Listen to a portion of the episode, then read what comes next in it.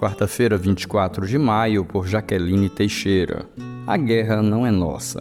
Entretanto, Jael, mulher de Eber, apanhou uma estaca da tenda e um martelo e aproximou-se silenciosamente enquanto ele, exausto, dormia um sono profundo, e cravou-lhe a estaca na têmpora até penetrar o chão, e ele morreu. Juízes 4, verso 21.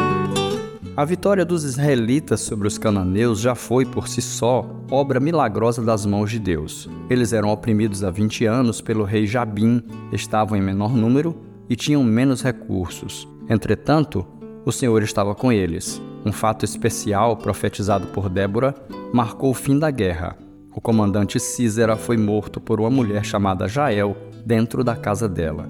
Jael não era israelita, ela e seu esposo Eber eram queneus. Aquela guerra não era dela. Ela, contudo, foi corajosa o suficiente para armar um plano cauteloso e matar Císera, comandante do exército cananeu. Por alguma razão, Jael se importava.